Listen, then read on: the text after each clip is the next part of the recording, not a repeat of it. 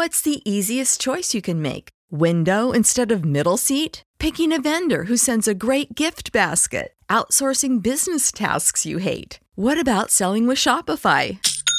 Whether you're selling a little or a lot, Shopify helps you do your thing, however you cha-ching. Shopify is the global commerce platform that helps you sell at every stage of your business. From the launch your online shop stage to the first real life store stage, all the way to the did we just hit a million orders stage. Shopify's there to help you grow. Whether you're selling scented soap or offering outdoor outfits, Shopify helps you sell. Wherever and whatever you're selling, Shopify's got you covered. Sign up for a $1 per month trial period at shopify.com slash try. Go to shopify.com slash try now to grow your business, no matter what stage you're in. Shopify.com slash try.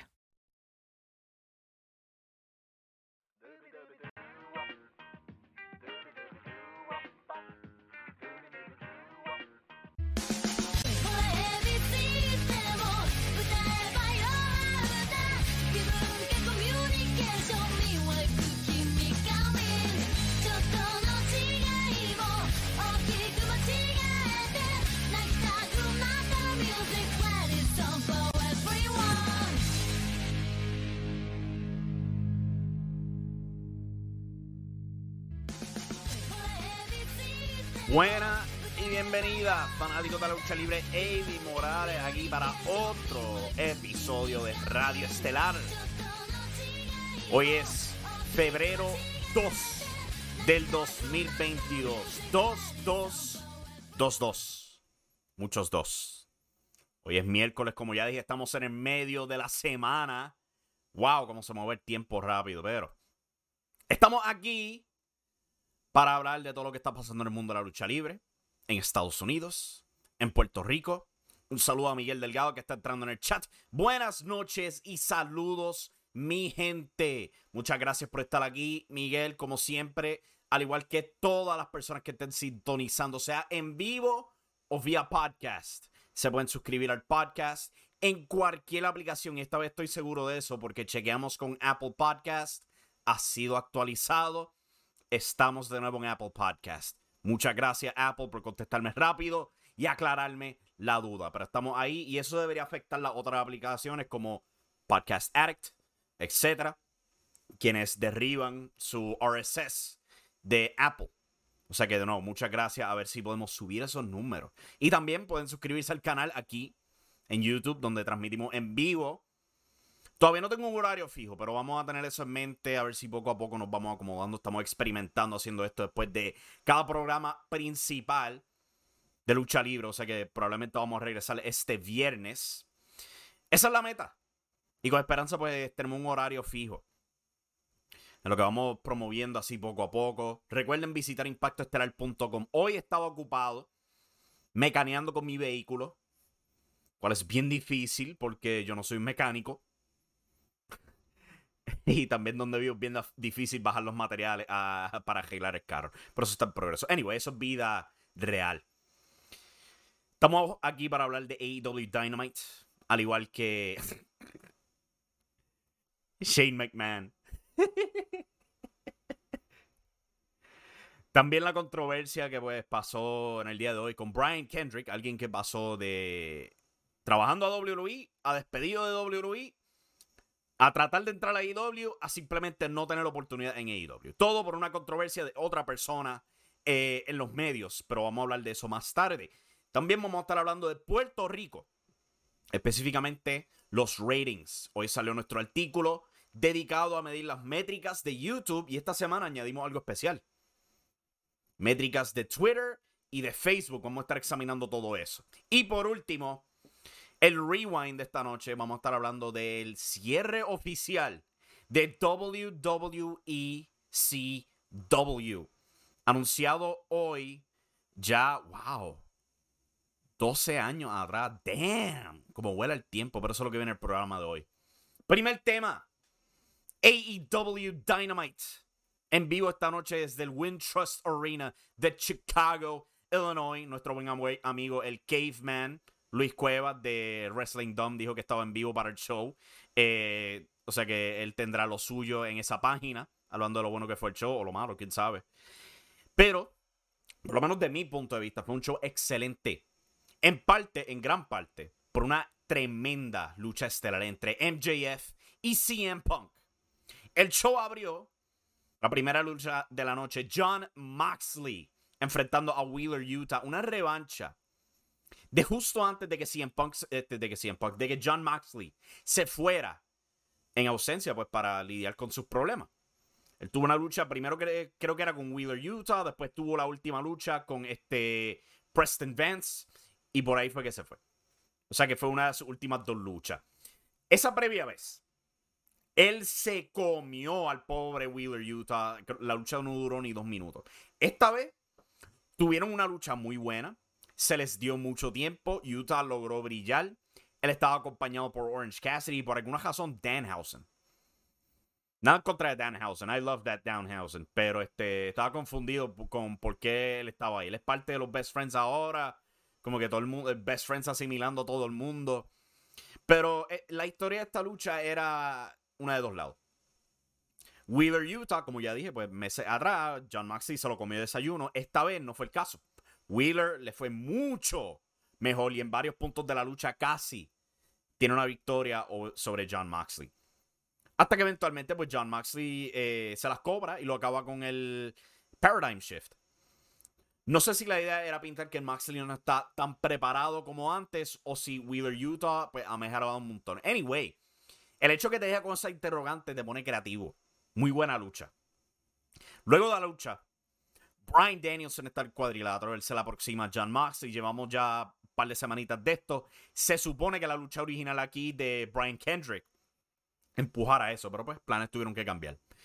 Y Brian Danielson eh, simplemente pregunta: ¿Ustedes quieren verlo luchar? El público explota. Pero Brian técnicamente es rudo todavía. Y él le dice a Moxley: Pues fíjate, yo quería pelear contigo. Yo pienso que tú eres el mejor campeón mundial AEW, cual fíjate, yo personalmente estoy de acuerdo.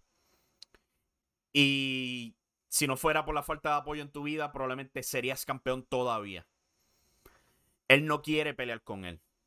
Quiere hacer pareja con él.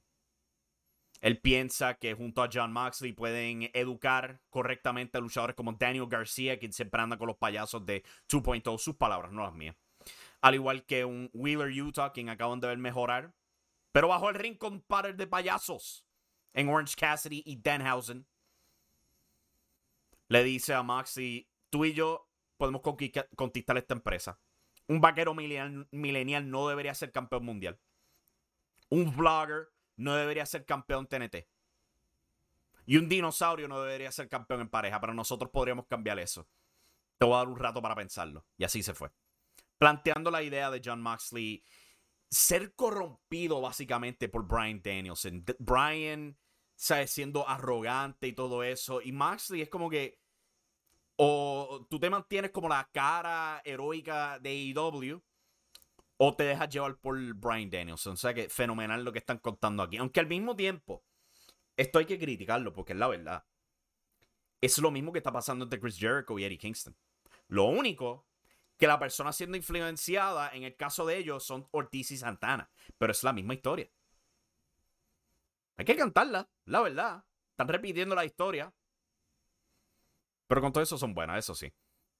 Utah ha mejorado un montón, dice Miguel Delgado. Él siempre ha sido excelente luchador. Le están dando más oportunidades, está creciéndose. O sea, esa es la idea de IW. Tú te vas a tardar en crecer. ¿Ok? Eh, después de eso, eh, que tuvimos aquí. Tuvimos algo bien raro. Brandy Rhodes simplemente está en el cuadrilátero después del break y ella está haciendo una ruda total. Ella confunde el, el público de Chicago con Cleveland cuando los molesta. Ella dice, ah, misma diferencia. Y después sale Dan Lambert. Esto fue tan confuso. Esto es como el síndrome Cody afectando a Dan Lambert aquí. Porque pues Brandy está actuando ruda. Dan Lambert va como todo un técnico, diciendo que nadie quiere escuchar de ella. La gente la odia tanto que ellos apoyan a este viejo blanco conservativo como yo. Brandy ve a Ethan Page riéndose, le dice, ¿de qué tú te ríes si nosotros te, firmamos para eventualmente firmar a Josh Alexander? Como que, pero, ¿qué está pasando aquí? Es lo mismo que siempre vemos con Cody, este, papeles ambiguos, confusos. Eso sí, Brandy es mucho mejor que Cody en el micrófono.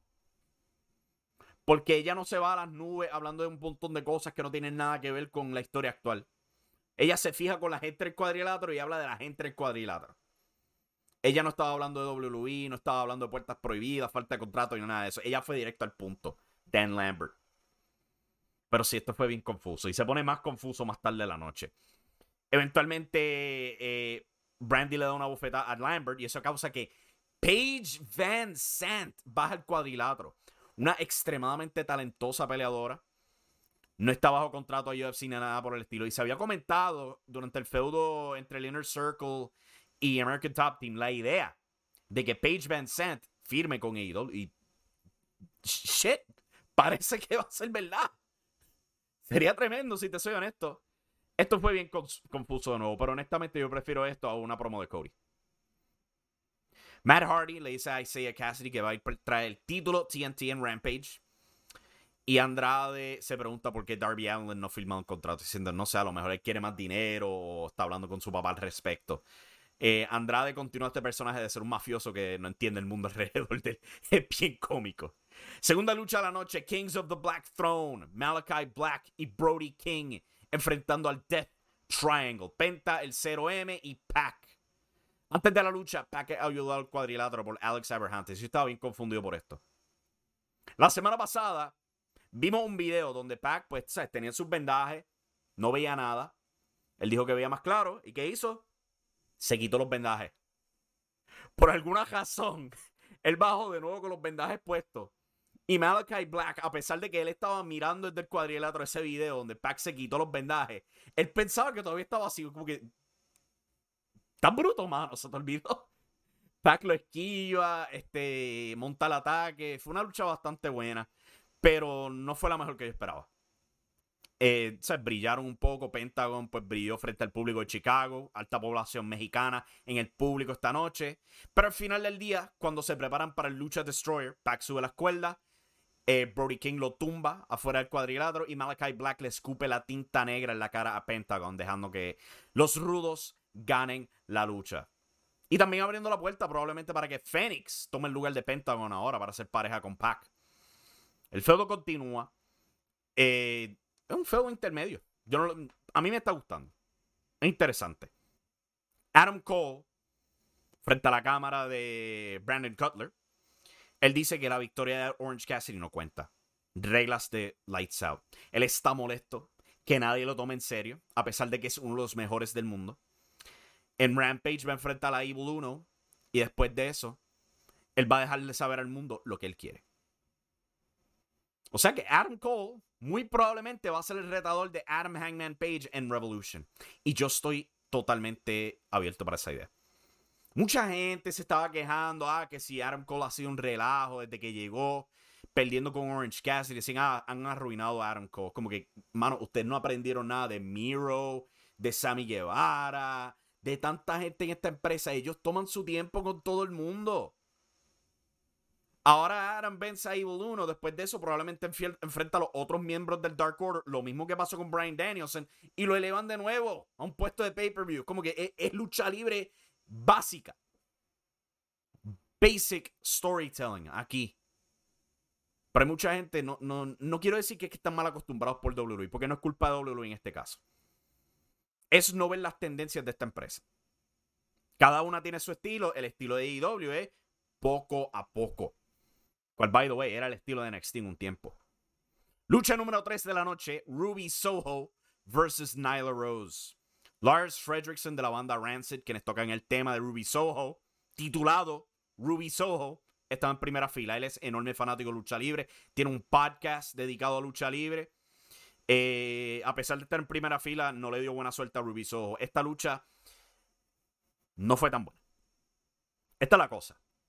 Si tú tienes una limitación en el cuadrilátero, no debería ir tanto tiempo. Y no sé si es que Mm, tenían que rellenar tiempo porque la lucha estelar iba a ser tan largo, así por el estilo. Pero Nyla Rose claramente no estaba equipada para durar todo el tiempo que duró en esta lucha. Tenía Ruby Soho un candado, me estaban dando flashbacks a la lucha de Carmela contra Bianca Belair en Raw. No quiero decir que fue mala, porque por lo menos están experimentando y tratando otras cosas con las mujeres, que no es más que ir el campeonato mundial. Pero esta no fue la mejor presentación. Debía haber sido más corta. Eventualmente, pues, Ruby trata el no future kick en el esquinero, pero se cae. No es que nadie lo esquiva, es que ella simplemente falló y cayó al piso. Una cara ahí. Nyla le da un Swanton Bomb a la espalda y lo acaba con el Beast. Final bueno. El, intermedio no fue muy bueno, pero el final me gustó. Eh, sí, puedes quejarte. Es 50-50. Ruby gana una, Nyla gana otra. Pero hay un poco más de carne en el feudo. No es simplemente gana una semana, regresa la semana que viene sin explicación y hay una revancha. No, vimos que Nyla estaba molesta al principio, persiguió la revancha, la consiguió y ahora tiene su victoria. Gracias a ayuda de Vicky Guerrero. Muy probablemente, pues, veremos la tercera lucha entre ellas con Ruby Soho tratando de deshacerse de Ricky de alguna manera. Pero pues, tú te puedes quejar.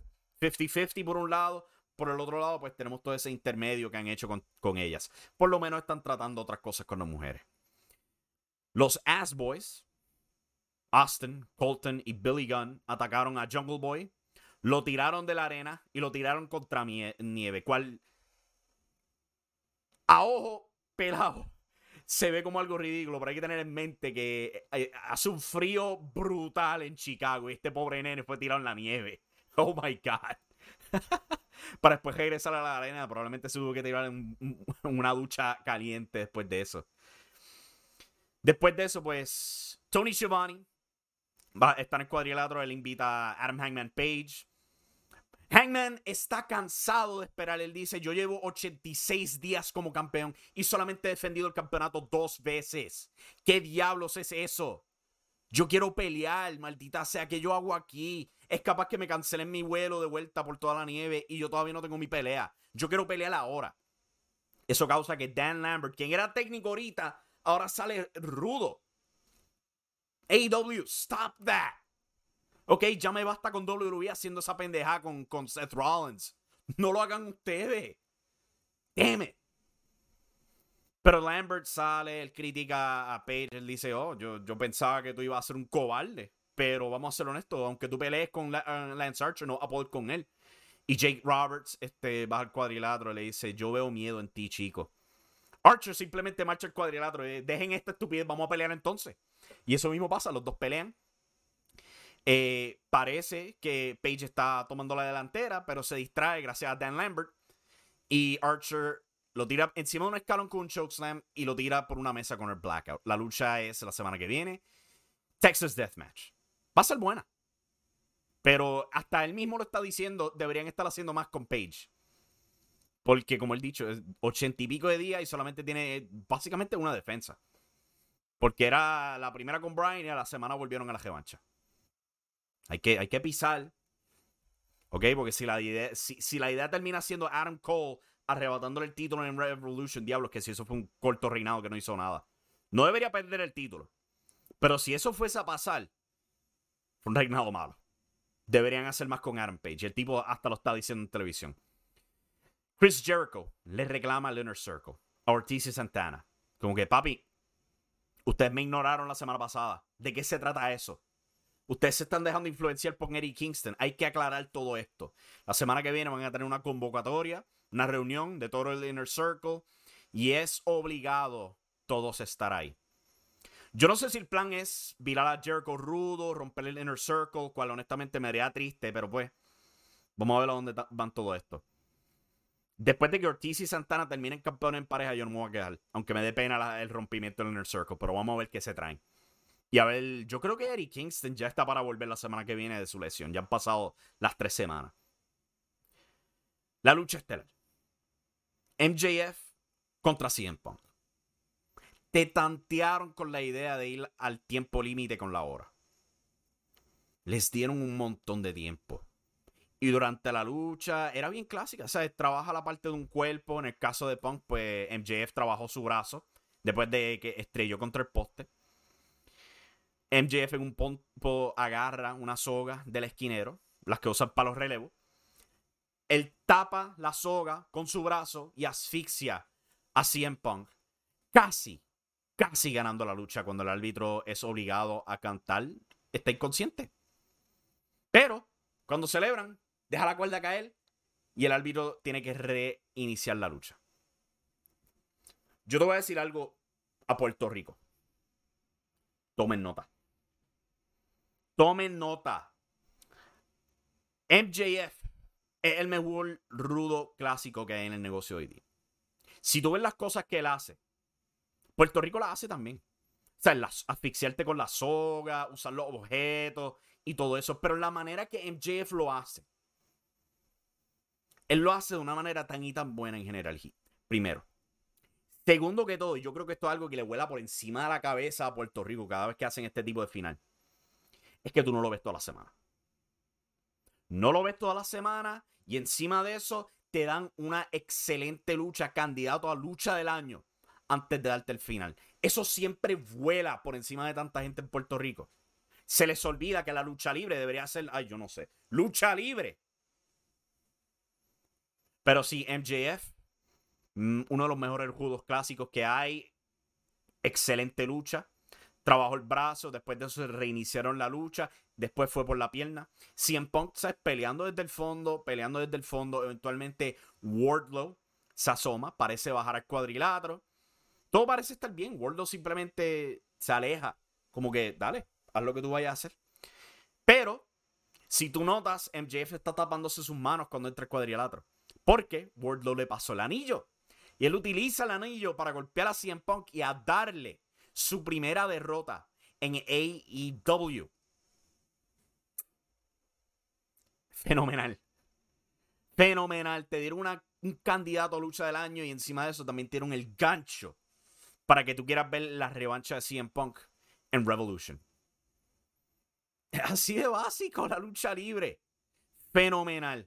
Muy bien ejecutado. Lo hicieron de una manera excelente. Esa es la idea de darte las ganas de tu querer a ver CM Punk al fin cobrársela a MJF.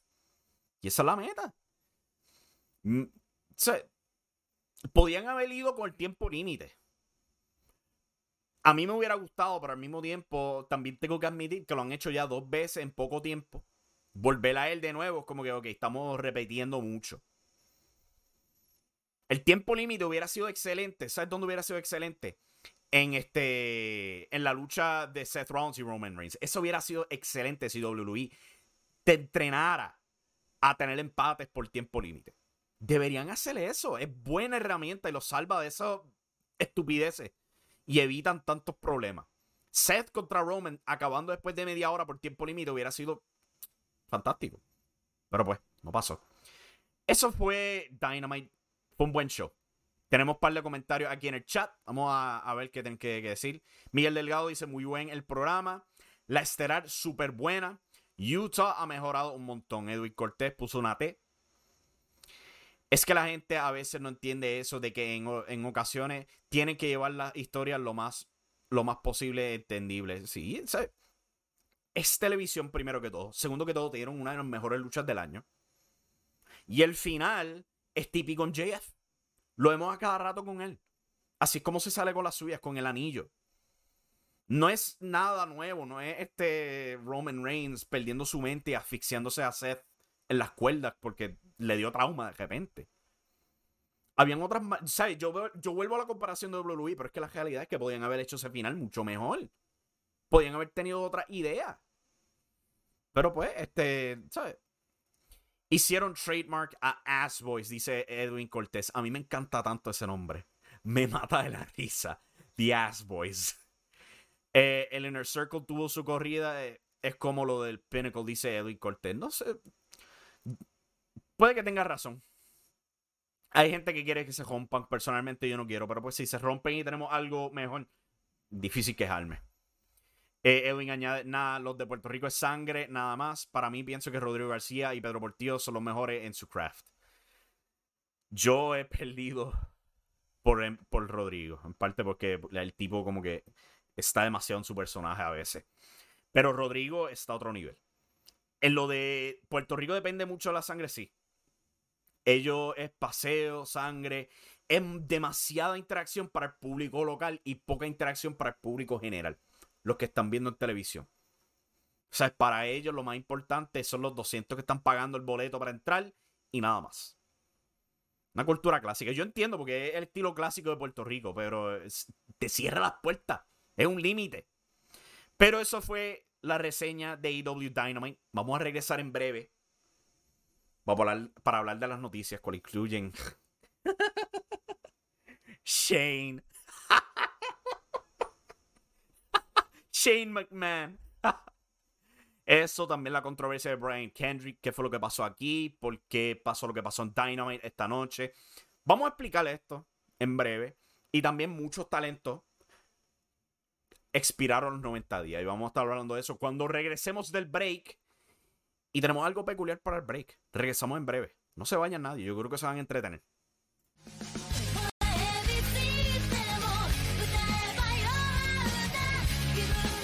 Aquí de vuelta al show Radio Estelar de Impacto Estelar.com, como podían ver en el break. Y ya, la IWA con Chas de los Headbangers. Cosa más rara, pero sí, eso eran sucesos que estaban pasando. Parece entonces la IWA. No me acuerdo el año exacto, creo que era como 2001, 2000, por ahí. Tiene que haber sido para ese tiempo, cuando todavía estaban aliados a la WWF. Pero ha llegado la hora de hablar de las noticias. Shane McMahon. Shane McMahon, al parecer, calladamente, ha sido sacado de la WWE. Esto ha sido reportado por varias fuentes. Eh, Ringside News, Post Wrestling, Sean Ross Sapp de Fightful, Dave Meltzer del Wrestling Observer, eh, Andrew Sarian también del Wrestling Observer, que aparentemente luego de toda la controversia con el Royal Rumble, Shane McMahon, bye. Gracias por venir, gracias por nada, papá, gracias por colarte de freaking Bad Bunny. Pero sí, aparente alegadamente, todos los planes con Shane McMahon han sido tomados y tirados por la culata. La lista de rumores que he escuchado de planes para Shane McMahon está a otro nivel. Ideas de él enfrentar a Bobby Lashley, Seth Rollins en WrestleMania. Ser parte del Elimination Chamber. Yo escuché todo eso y parte de ello honestamente no los creo. Especialmente cuando escucho el contexto que le habían dado muchos de estos reporteros. De que eran cosas que habían escuchado como ideas leves. Pero con escuchar eso nada más, yo simplemente digo, no, gracias a Dios, mano, que lo, lo votaron que lo votaran como bolsa, honestamente. Asfixiándose, tan solo bajando el cuadrilátero. ¿Sabe? Un rapero, la mitad de su tamaño, 20 años de menos experiencia que él y se vio mil veces mejor. Y él trató de cobrarse la fama de Bad Bunny en el dichoso Royal Rumble. Eso está el carajo. Yo creo que muy poca gente habla de eso. ¿Ok? Del hecho de que él entró justo después de Bad Bunny para tratar de cobrarle atención. Papá, eliminó a Kevin Owens todo en el nombre de cobrarle atención. yo lo dije desde el principio que Shane no era bueno en el cuadrilátero y holy shit, yo no me imaginaba que él iba a ser igual de malo a otros bastidores. Y hay gente que puede decir, no, que simplemente lo están, este, lo están usando él de scapegoat. Es como que, papi, vimos la evidencia en televisión.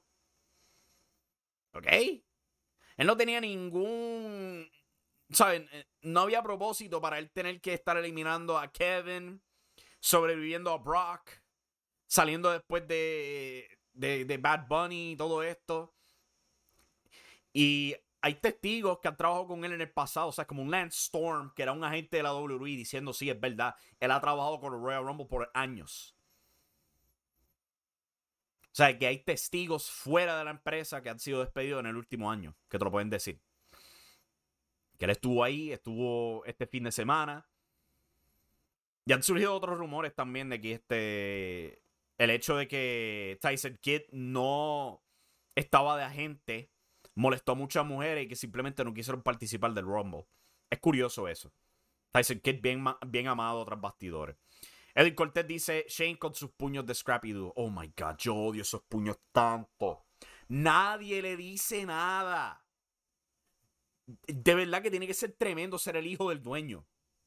pensar, ¿sabes? Bajar al cuadrilátero, tirar esos, esas mierdas de puños con ese guille boxeador. Un boxeador real lo tumba en un solo puño. Y él ha golpeado un montón de gente. Esto yo lo dije ya en un show pasado. Él ha golpeado un montón de gente y en plena lucha Randy Orton se molestó con él. Y, y, a eso de la idea de Bobby Lashley contra Shane. Yo vi eso en el 2007 en Raw. ¿Se acuerdan del feudo que, que tuvo Vince McMahon contra Bobby Lashley y Donald Trump? Cuando le afeitaron la cabeza a Vince. Shane luchó varias veces contra Bobby Lashley. No se sorprendan, pero era una mierda. Están tanteando con la idea de volver eso este año, con un Shane mucho más viejo, que se fatiga más que caminando y trepándose un ring. Vete acá. Gracias a Dios que se fue, que lo botaron como bolsa. Que no vuelva. Ya hora de, que, de la gente abra los ojos y vean, Shane no es nada especial. Nunca fue algo especial. Bye Shane. No te voy a extrañar. Pasando a algo reciente, el incidente con Brian Kendrick. So, ayer, Brian Kendrick estaba empleado a la WWE. Se había reportado que le había pedido ser soltado su contrato, igual que Mustafa Ali. Mustafa Ali todavía está firmado a WWE como que de verdad, no pueden soltarlo a él. Lo que, lo que, la espinilla que tiene esta gente es peor que la espinilla tiene, que tiene CWA con la revolución femenina. De verdad. Pero, pues Brian Kendrick le dieron su libertad. No hace más que ser soltado de contrato y es anunciado como el oponente de John Maxley para esta noche Dynamite. Pero la lucha no se dio. ¿Por qué? Porque se trajo a la luz que Brian Kendrick, un par de años atrás, hizo unos comentarios en Twitter sobre el holocausto. Un incidente que cobró la vida de una enorme cantidad de judíos. Y él decía que, que eso era fabricado. sabemos que gente fue matada para esa época por ser judía. Hay gran cantidad de documentales sobre eso, hay películas sobre eso, este, Schindler's List, Jojo Rabbit, son tantas las películas del tema. ¿Sabes? Para mí es como decir que los taínos son fabricación del Partido Independentista Puertorriqueño para desacreditar los españoles y los estadounidenses. De verdad que sí. Pero pues Brian Kendrick dijo eso años atrás y coincide que Whoopi Goldberg hizo semejantes comentarios esta semana en The View. Tuvo que pedir perdón por su ignorancia, y pues, AEW, Tony Khan, no queriendo tocar esa pelota de fuego, dijeron, ok, este tipo no está bajo contrato, este se supone que sea su tryout. No. Cancelaron la lucha. Pusieron a Wheeler Utah en, B y honestamente, pues muy bien para Wheeler Utah. De verdad que brilló muy bien esta semana gracias a eso. Uno se puede quejar de que, ¿sabes? Cancel culture y todo esto, pero vamos a ser realistas aquí. Había que evitarse eso. Es un negocio. Brian Kendrick no está firmado ningún contrato. O sea, no, es, obligación de AEW traerlo. Simple y llanamente. Ninguna obligación tienen AEW en traerlo. ¿Vieron eso? Este. Dijeron, no way. Él pidió perdón. Es posible que próxima semana, ok, pues vamos a ponerte en dark. O sea, no ponerte en un puesto alto. Pero, como dice Edwin Cortés Morales, es mejor quedarse callado. Sí, porque eh, uno se queja de que si la cultura, que si esto, si lo otro. ¿Ustedes se acuerdan años atrás que había una luchadora quien era novia de Seth Rollins, quien resultaba tener propaganda nazi en su cuarto y la estaba poniendo en Instagram? Eso llegó a pasar en WWE y la despidieron. Porque yo no creo que WWE quería una nazi empleada. Cuando pasó, pasó algo semejante en TNA, cuando los Harris Brothers resultaban que tenían suásticas tatuadas. ¿Sabes? Hay que entender, ¿sabes? Eh, los medios sociales son parte de tu carta de presentación a la hora de pedir un empleo. Es la realidad. Mucha gente que se quiere quejar, pero eso es parte de la imagen pública tenemos que entender, tenemos que comprender, no estar repartiendo locuras por repartirlas. Cual, by the way, estaba en un foro Y alguien salió con esa reclamación de que el holocausto era fabricado. Yo, yo, no podía creerlo. Oh my God, yo no puedo creer que la gente de verdad se hacía de estúpida. ¿Hasta dónde estamos llegando, gente? ¿Qué es lo próximo? ¿Los taínos solo inventaron los independentistas, los macheteros? Vamos a decir? ¿Que los esclavos nunca fueron reales? ¿Que nunca se llevaron gente de África para esclavizarlo? Jesus, ¿hasta dónde llega la ignorancia? Pero pues hay que... Yo entiendo totalmente por qué IW canceló la lucha. Y si Brian Kendrick pidió perdón, yo creo que pues AEW puede reconsiderar. Porque si salen con los comentarios de, ah, este, él dijo esto y esto, y sí, pues él también pidió perdón. Lo tenemos aquí. Pero pues, la gente es tan bruta en verdad, dice Edwin, tristemente. Mejor reconocer que uno es bruto. Como yo. Yo soy horrible con la matemática. Yo lo reconozco. Anunciado para un evento de GCW. Este próximo 25 de febrero en Los Ángeles. Yo viví ahí. Coño, voy a haber ido ese show. Sean Waltman va a estar haciendo pareja con Joey Janela y van a estar enfrentando a, Matt Cardona y a Brian Myers. Dándole continuación a la lucha pues, de lo pasado en Game Changer Wrestling, The World, on Game Changer Wrestling. Eso va a ser el 25 de febrero. Y ahora más molesto estoy yo de que no pueda ir, a ese show porque también anunciado para ese show Homicide contra Dr. Wagner Jr. Yo amo a Dr. Wagner Jr. Damn. Voy a tener que ponerme en contacto con el Pioneer si me puedo quedar allá un par de días y ir a ese show. Ah, oh, man. Dr. Wagner Jr. justo al lado. Y yo no puedo ir. Pero sí, so Game Changer Wrestling el próximo 25 de febrero. Tienen otro show este fin de semana. Game Changer está activo. Los ratings de Monday Night Raw salieron. Son positivos. Subieron después del Royal Rumble.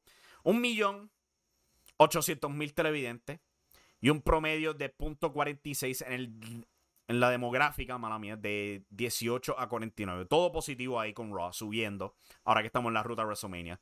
Espero pues que continúe subiendo. El show esta semana fue muy bueno. Y yo espero que la semana que viene, aunque estén en Sci-Fi, van a ser afectados, obviamente, porque están en un canal menos conocido. Y hicieron un horrible trabajo en promoverlo. Lo mencionaron una vez en pasar no se molestaron con promover el Diablo. Ahora que lo pienso, ¿por qué Diablo hicieron eso? Pero anyway. NXT esta semana subió 619 mil televidentes. El overall subió, pero el promedio de 18 a 49 vuelve a bajar. Ese público de NXT es tristemente viejo. Y yo no creo que mejore. O sea, me da gracia, porque el show de, de NXT ayer tenía el regreso de Sorey. Sorey tenía este viñet donde estaba vestido como un estudiante de high school de Japón. Esta chamaca de como veintipico años. Tenía un amuleto del sol. Y había bromeado que si pues, había un, fan, un escritor que parece ser fanático de Sailor Moon. Pues resulta que es verdad, porque esta mujer bajó para su lucha y se transformó. Pues sí, se transformó. Mira, en los 90 yo veía Sailor Moon en Tsunami. Para los 2010 yo vi todo Sailor Moon en japonés, incluyendo la temporada donde tenían los, chamacos que se transformaban en mujeres. La última temporada. Vi el reboot de Sailor Moon. La primera temporada, no he visto el gesto. El punto es que yo soy fanático de Sailor Moon. Soy fanático de los Power Rangers de nene. He visto casi todas las temporadas, sí, hasta las más recientes, incluyendo Beast Morphers. El punto es que este tipo de personaje que es Saray debería favorecerme, ¿verdad? Me debería traer, ¿verdad? Pues no, no me atrae un pepino. Para nada. Sé que es buena luchadora, pero eh, en teoría esto no funciona. De estos personajes, oh, vamos a tocar los jóvenes. No funciona. ¿Qué fanáticos los sopranos están atrayendo con Tony D'Angelo? Los Sopranos, cualquier película de Martin Scorsese, yo creo que ninguno. Están atrayendo fanáticos de la NBA con Carmelo Hayes. How do you do, fellow kids? You like anime?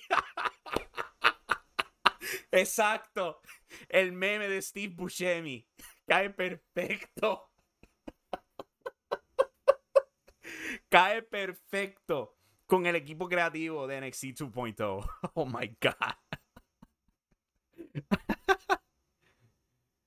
Pues sí, esa, es la mentalidad de NXT 2.0. Este, es sci-fi, es de esperar. ¿Te acuerdas de ECW? Ah, pues sí. Hay un momento de ECW histórico este día, dos años atrás. Vamos a estar hablando de eso en breve.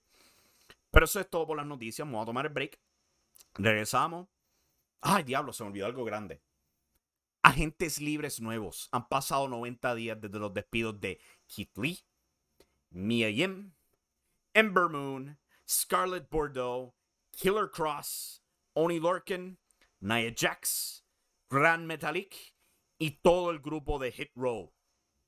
Toda esa gente se le han expirado los 90 días de no competir. Abiertos para aparecer en Impact Wrestling o este, en AEW o en MLW.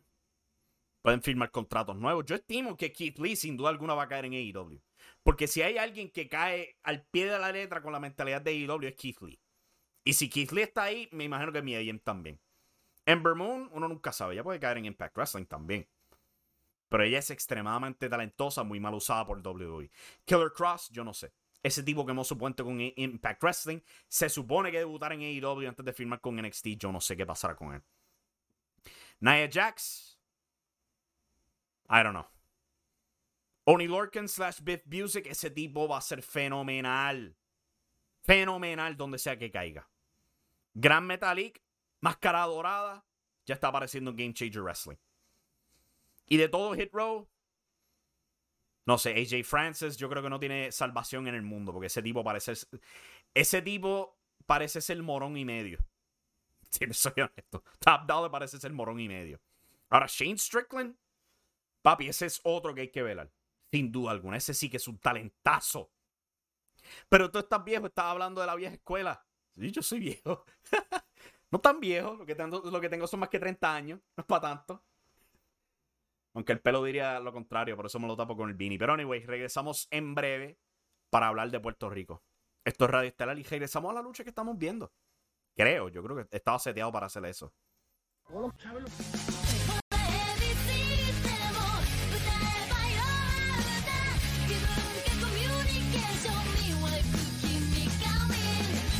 Aquí de vuelta al show Radio Estelar de ImpactoEstelar.com. Ahí estaban viendo Rey González y el Bronco en el Ratings Café. Por mi madre. Que si me hacen copyright claims, pero al mismo tiempo tenemos un montón de canales con todo este contenido. Visítenlos, by the way. Havoc WLC, clásicos de IWA, clásicos WLC, los recomiendo altamente. Mucho contenido clásico que pues WLC y IWA simplemente no hacen nada con él. En, el chat tenemos varios comentarios. Swerve va a aparecer en Terminus y él ha sido anunciado para el segundo show de Terminus. Había otro show también, no me acuerdo cuál empresa era, si era Defy, que estaba siendo construida literalmente en el nombre de Swerve. Él también ha sido anunciado para Progress. Eh, o sea, esta gente está encontrando buqueo, pero este, los 90 días aplican específicamente para lucha libre en televisión. Como MLW, Impact, AEW. Por eso es que muchas veces cuando eras despedido inmediatamente aparecen en Puerto Rico. Wait, Puerto Rico tiene televisión.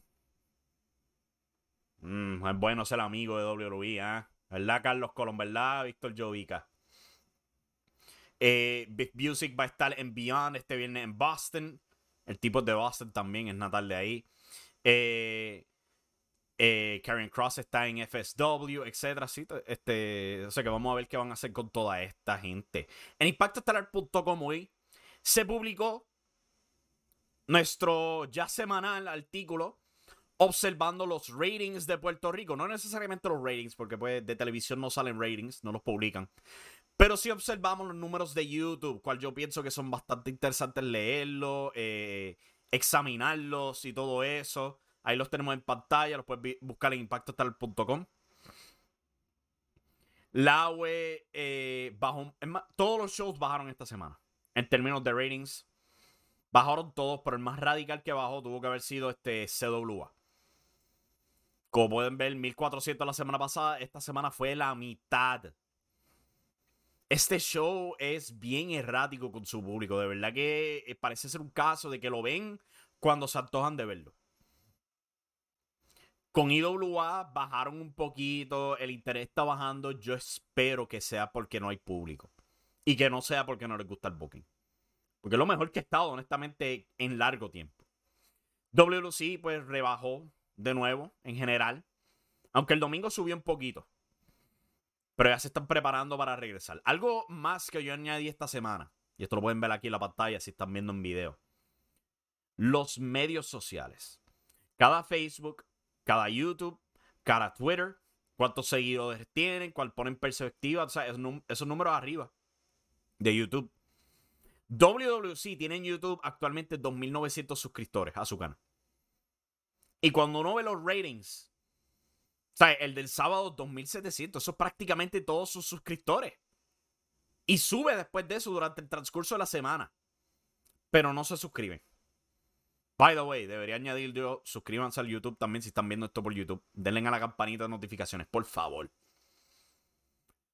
Eh, algo interesante también que yo encontré es CWA IWA. IWA por Facebook por lo menos tiene 31 mil followers en Facebook. ¿Cuántos tiene CWA? 21 mil. Pero cuando uno mira la discrepancia en YouTube, es gigantesca. Bien sabroso. Ya hablaron de Dynamite. Ojo al detalle de la victoria de MJF. Ellie Hangman ya eh, derrotaron a Brian y a Punk, quienes venían casi invencibles. Y MJF ahora va a destronar a Hangman en unos meses más. Muy probablemente, a mí no me sorprendería si sea MJF el que acaba el reinado. Probablemente en All Out, pero yo creo que van a tomar su tiempito con eso. Volviendo aquí con el tema CWA, papi, ustedes tienen un Facebook grande y no se están moviendo a pesar de promover el show fuertemente.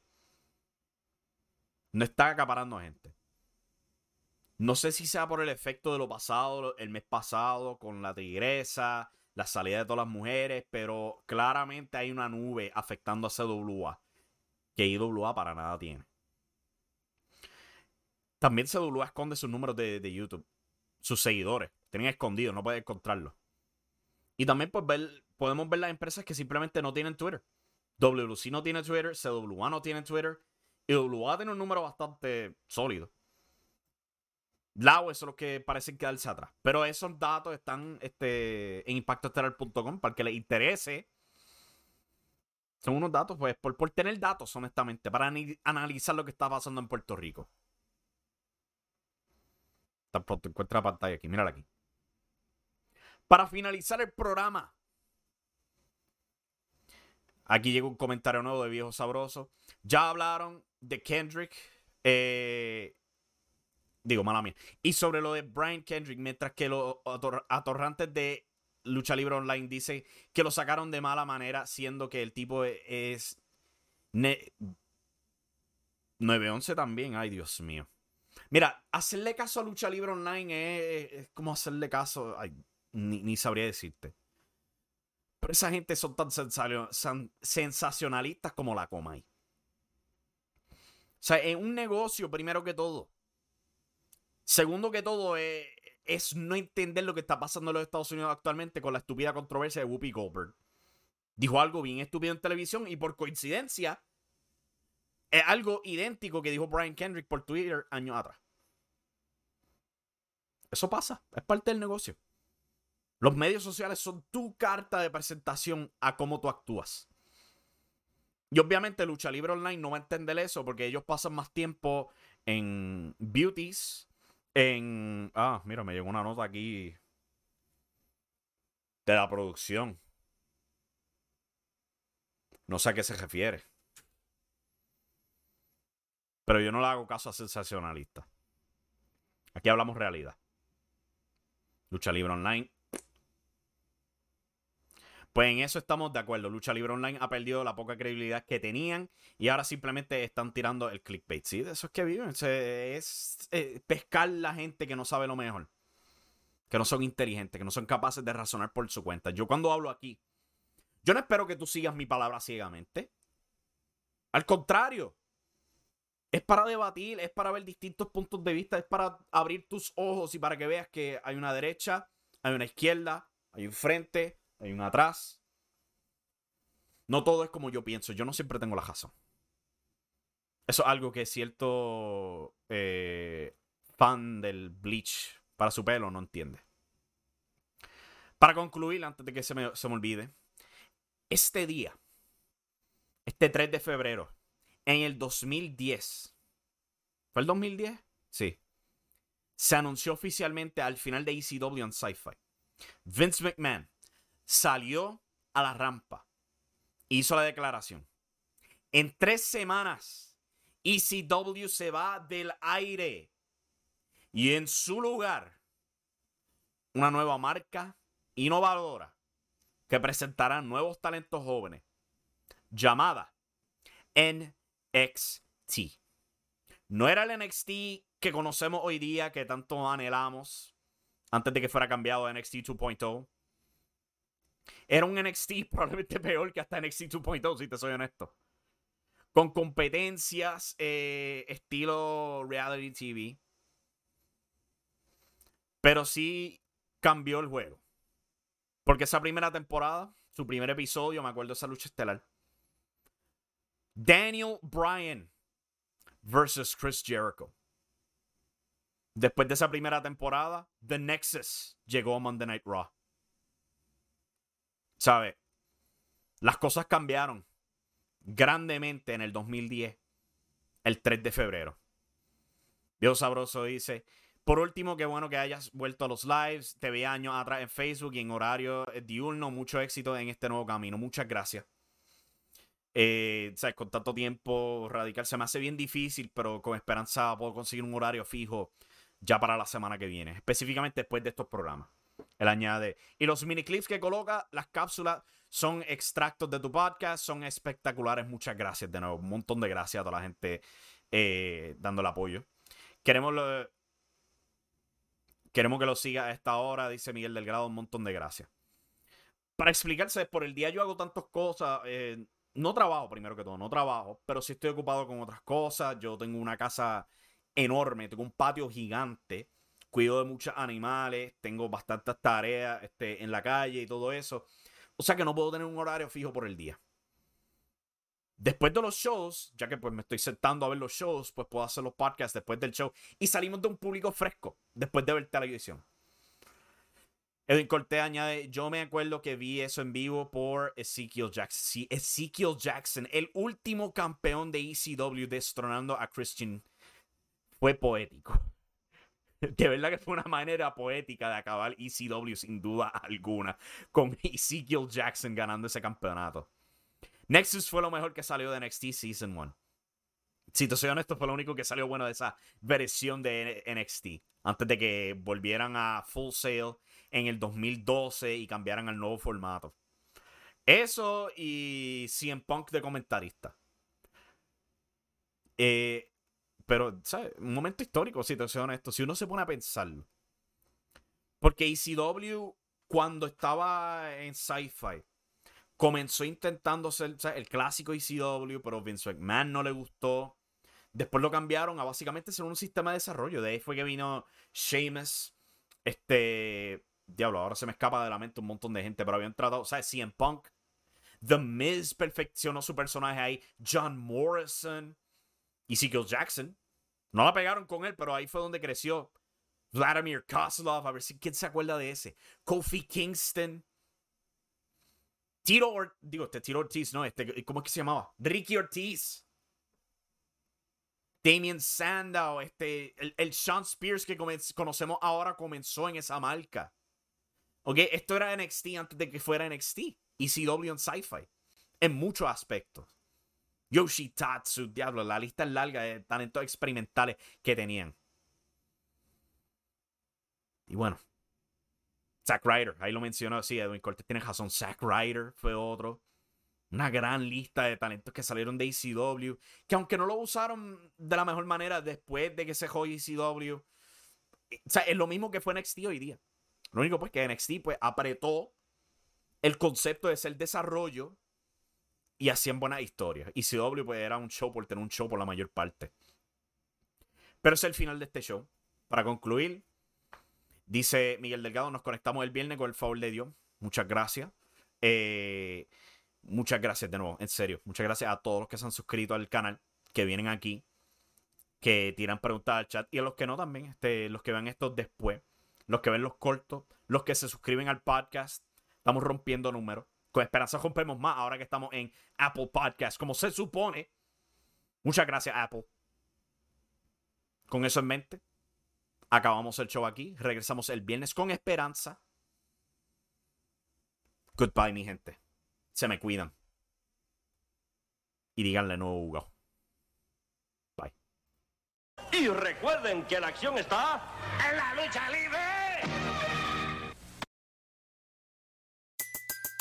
Everybody in your crew identifies as either Big Mac Burger, McNuggets, or McCrispy Sandwich.